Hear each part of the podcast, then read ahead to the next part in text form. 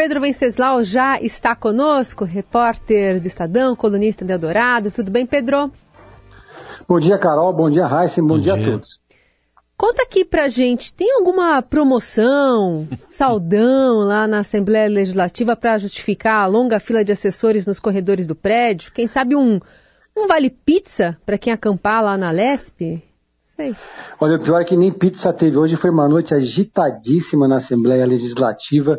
Nosso repórter Gustavo Queiroz, do Estadão, passou boa parte da madrugada na Assembleia Legislativa, onde se formou uma fila com 48 assessores, funcionários públicos, né? É, a maioria deles funcionários de deputados da base do governador Tarcísio, que se aboletaram em frente à mesa, à Secretaria-Geral da Casa, para fazer pedidos de CPI.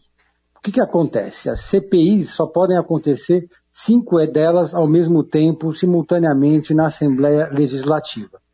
Geralmente, essas CPIs são instaladas no dia 15 de março, quando ocorre o início da legislatura. Mas houve uma mudança é, da mesa diretora anterior que jogou para sexta-feira a, a instalação das CPIs da casa.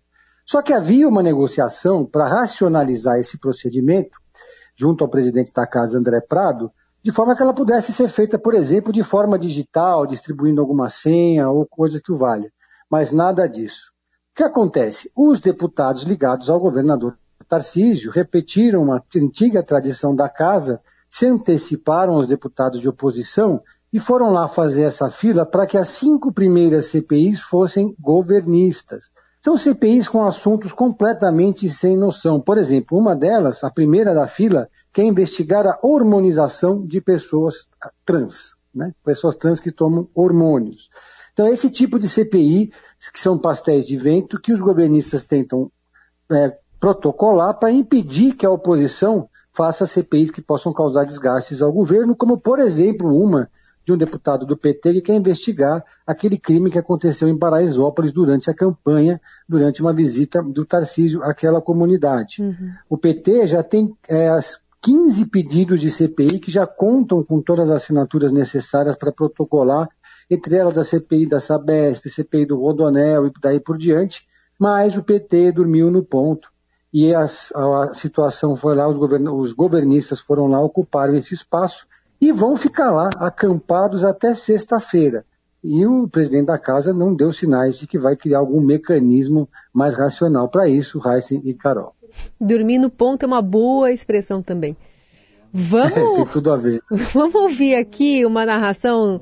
Tem diversos vídeos que estão é, sendo publicados nas redes sociais sobre essa fila. Um deles da Mônica das Pretas, deputada, é, que registrou isso nas redes sociais essas pessoas, inclusive a minha assessoria, vai ter que dormir na Assembleia Legislativa durante dois dias, porque a casa extinguiu o sistema de protocolo online, instalou provisoriamente protocolo apenas. Então, essa disputa aqui é para CPI, para protocolar CPIs. Aí as pessoas vão ter que ficar aqui três dias. A assessoria vai ter que ficar aqui três dias.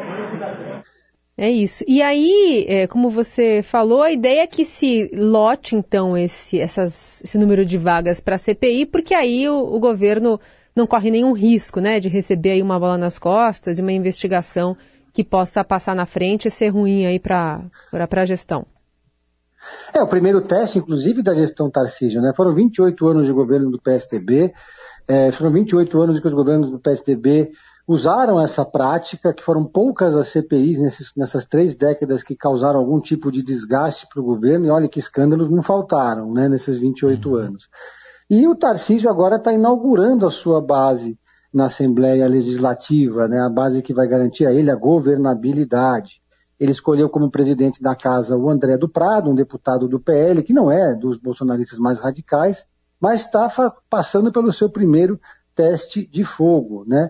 É, o Tarcísio espera ter um mandato confortável, sem grandes problemas na Assembleia Legislativa, depois de ter patrocinado um acordo. Olha que curioso, né? O presidente da casa, André Prado, do PL, do Bolsonaro, foi eleito com apoio com os votos do PT.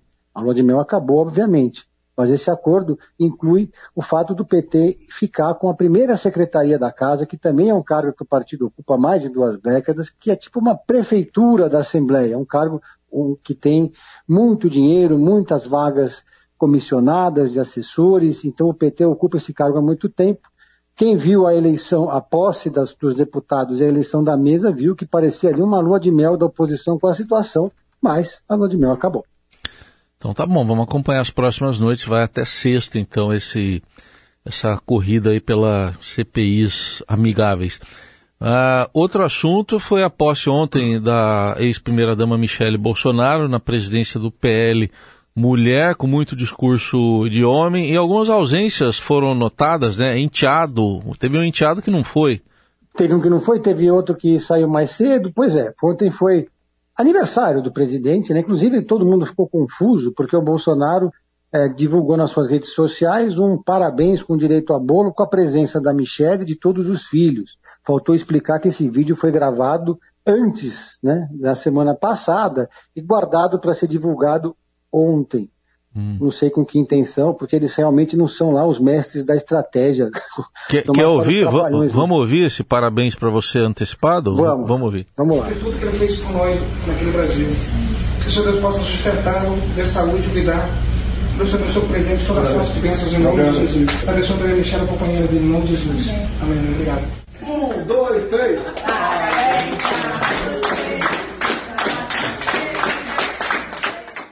Obrigado a todos vocês.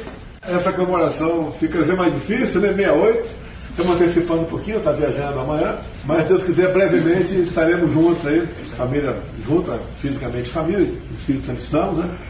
E também a voltar à nossa atividade normal lá em Brasília. Obrigado a todos esses visitantes que estão aqui por esse momento. E vocês fazem parte da minha família já. Obrigado aí, Camarinha. Obrigado a todo mundo. Bom, tá aí. É, acho que ano que vem talvez ele queira fazer uma piada com a idade, mas deixa para ano que vem. O que, que você diz mais? Tem um ano ainda. É, o que, que você diz mais sobre essa posse de Michele lá no PL Mulher? Como eu tinha comentado no programa de ontem, a, a, o PL não tinha feito nenhuma programação prévia de vídeo, de declaração, nem nada do Bolsonaro, mas sabia que o Bolsonaro é imprevisível e que podia aparecer como bicão na festa da Michelle de posse dela no PL Mulher, e foi exatamente isso que aconteceu. O Bolsonaro apareceu lá, a Michelle colocou ele no, no Viva Voz, numa chamada de vídeo, e cantaram lá um, um parabéns ali à distância para o presidente, que caiu em lágrimas, se debulhou de lágrimas, chorou muito, ele sempre chora quando tem algum evento que diz respeito a ele próprio, né? Quando algum evento que diz respeito aos outros, geralmente ele não se comove muito, como, como no caso da pandemia. Mas nesse caso ele chorou, e, e esse evento de, de posse do PL Mulher foi marcado por discursos de homens, né? Teve, foram cinco discursos que aconteceram, né? Sendo que três foram de homens, dois de mulheres, um deles da Michelle e o outro da deputada Soraya, que passou o cargo para ela. É claro, como não podia faltar, sendo um evento bolsonarista, dois, duas falas absolutamente transfóbicas é, e execráveis, né? sendo que uma delas, numa delas, o deputado Eduardo Bolsonaro fez uma piada ali sobre aquele discurso do Nicolas Ferreira, dizendo que o Nicolas Ferreira ia dizer o que é uma verdadeira mulher. Né? É, depois as mulheres, os homens saíram e elas fizeram ali uma coisa mais interna do, do PL Mulher, mas segundo a, a repórter investigativa Juliana Dalpiva, que está no UOL, que é uma especialista em Bolsonaro, escreveu um, um livro sobre o assunto, tem muitas fontes ali, o Bolsonaro teria proibido a Michelle de viajar sozinha e, portanto, foi adiado esse projeto dela fazer um tour pelo Brasil, promovendo o PL e também promovendo as candidaturas femininas do partido. O Bolsonaro disse que ela só vai viajar quando ele voltar para o Brasil e isso não tem data para acontecer. Como eu já tinha antecipado aqui para vocês, há uma ciumeira no clã Bolsonaro em relação a essa tensão toda que o PL está dando para Michele Bolsonaro, enquanto a relação do, do, Valdemar da Costa Neto, que é o dono do PL, e o Bolsonaro está estremecido, o Bolsonaro não dá satisfação da vida dele, não diz quando vai voltar, está lá nos Estados Unidos, assistindo de camarote todo esse noticiário aqui no Brasil, mas não está gostando de ver que ele perdeu o bonde da história para a sua mulher, a, a Michele Bolsonaro. Por enquanto, a Michelle tomou posse, mas vai ficar despachando ali no escritório dela. Muito bem, não foi autorizada também a falar com a imprensa, né, no fim do evento. Precisar de É, o autorização? repórter André Borges, a gente tem até um áudio aí, tentou perguntar para ela, né, É. sobre a questão das joias, e ela deu uma resposta tanto quanto infame, né? Sim. Muito bem, esse é o Pedro Venceslau conosco aqui no Jornal Dourado. Pedro, obrigada, bom trabalho aí. Obrigado, um abraço a todos.